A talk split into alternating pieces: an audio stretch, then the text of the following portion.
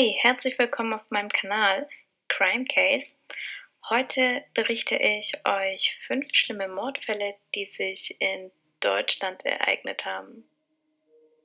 Am 11. Februar 1860 wurde der spätere Serienmörder Karl Denke in Oberkunzendorf im heutigen Polen geboren. 1880 zog es ihn in die Stadt Münsterberg, wo er in der Teichstraße 10 lebte und auch über 20 Jahre seine Taten beging. Denke galt bei seinen Mitbürgern als guter Christ und half sogar zwischen 1893 und 1895 bei verschiedenen kirchlichen Aktivitäten mit. Ab 1906 zahlte er jedoch keine Kirchensteuer mehr und betrachtete sich als ausgetreten. Sein erstes Opfer, Ida Launer, ermordete Denke laut eigenen Aufzeichnungen am 21. Februar 1903.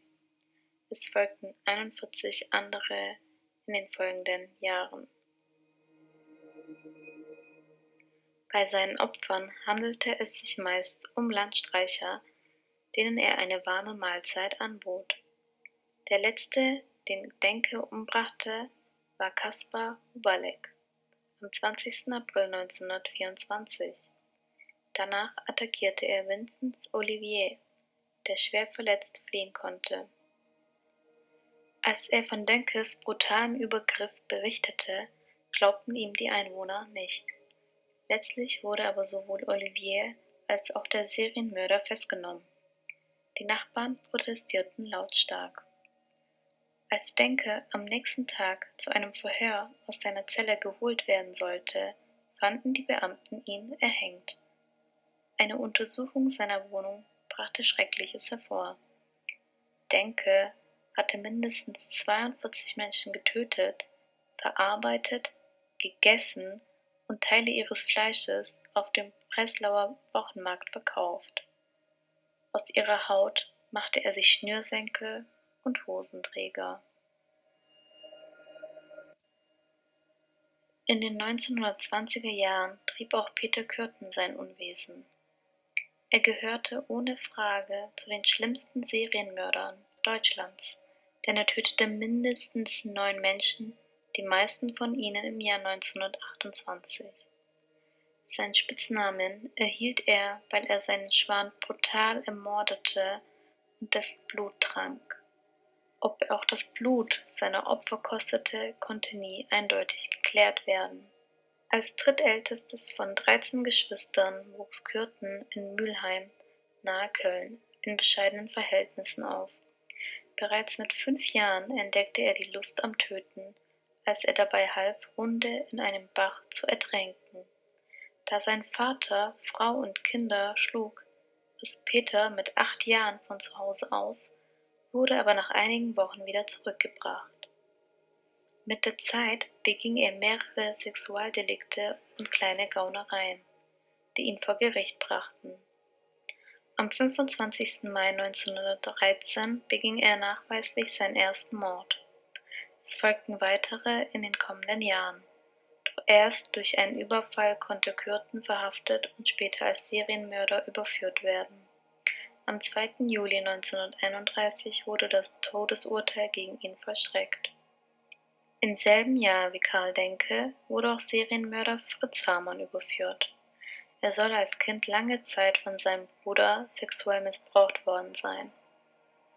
Eine Aufklärung für seine grausamen Taten Hamann habe zwischen 1918 und 1924 wahrscheinlich 24 Jungen und junge Männer im Alter von 10 bis 22 Jahren getötet. Am 19. Dezember wurde er vom Schwurgericht in Hannover zum Tode verurteilt. Der Richterspruch wurde am 25. April 1925 vollstreckt. Hamann, der nach einigen sexuellen Übergriffen auf Nachbarskinder als geisteskrank bezeichnet wurde, beging die Morde offenbar ebenfalls mit einem sexuellen Motiv. Er nahm seine geschwächten Opfer aus dem Bahnhofsviertel mit nach Hause, verbiss sich in ihrem Kehlkopf und erstickte sie. Danach zerstückelte er die Leichen und entsorgte sie in der Leine. Das Bizarre, Der Serienmörder hatte eine enge Beziehung zur Polizei und arbeitete zeitweise sogar als Spitzel für sie. Gestellt wurde er, weil sein Vermieter nach seinem Umzug den blutgetränkten Boden meldete. Mit seiner Verurteilung im Februar 2015 ist der Fall von Nils Högel noch lange nicht geklärt.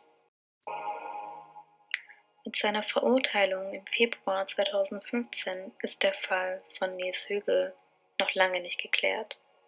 Er war von 1999 bis Mitte 2005 als Krankenpfleger in Oldenburg und Delmenhorst tätig und hatte während der möglicherweise größten Mordserie der bundesdeutschen Kriminalgeschichte bis zu 41 Morde begangen, wobei mehr als 200 Todesfälle nachträglich untersucht werden. Dieser Serienmörder wurde gleich in mehreren Fällen zu lebenslanger Haft verurteilt. Sein Werdegang ist einzigartig. Högel schloss 1997 eine Ausbildung zum Krankenpfleger am St. Willehalt Hospital in Wilhelmshaven ab und arbeitete seitdem in diesem Beruf. Zuerst in Wilhelmshaven, ab 1999 am Klinikum Oldenburg.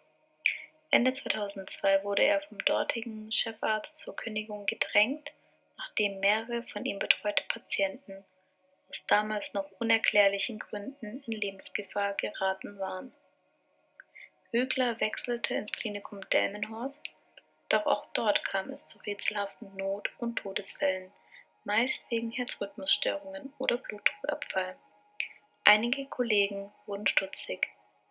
Diese waren es dann auch, die Nils Högel im Mai 2005 auf frischer Tat ertappten, als er vorsätzlich die Spritzenpumpe eines Patienten manipulierte und diesem ohne medizinische Indikation das Antiarrhythmikum Gilurithmal verabreichte. Einer der spektakulärsten Fälle in der deutschen Kriminalgeschichte dreht sich um den Auftragskiller Werner Pinzer. Nach einer Serie von Auftragsmorden erschoss er 1986 während einer Vernehmung im Hamburger Polizeipräsidium den ermittelnden Staatsanwalt seine eigene Frau und sich selbst. Pinzer fuhr vor seiner Karriere als Killer einiger Zeit zur See, wollte dann zur Bundeswehr. Dort wurde er allerdings aufgrund diversen Vorstrafen abgelehnt. Im August 1975 beteiligte er sich an einem Überfall auf einen Supermarkt, bei dem der Leiter des Markts erschossen wurde. Einen Monat später nahmen die Ermittler ihn fest. Er wurde zu einer zehnjährigen Freiheitsstrafe verurteilt. Während des Gefängnisaufenthaltes lernte er Personen kennen, die eine gewisse Bedeutung im Rotlichtmilieu von St. Pauli hatten und kam mit Drogen in Kontakt. 1984 beging er seinen ersten Auftragsmord Insgesamt soll er 14 Menschen getötet haben. Ja, das waren fünf schlimme Mordfälle aus Deutschland. Es gibt noch weitere fünf ähm, Mordfälle. Falls es euch interessiert, ich verlinke die Seite, das ist die Seite von Kabel 1 Doku. Ich habe alles eins zu eins von dort übernommen bzw. vorgelesen und ihr könnt noch die weiteren fünf Mordfälle euch anschauen.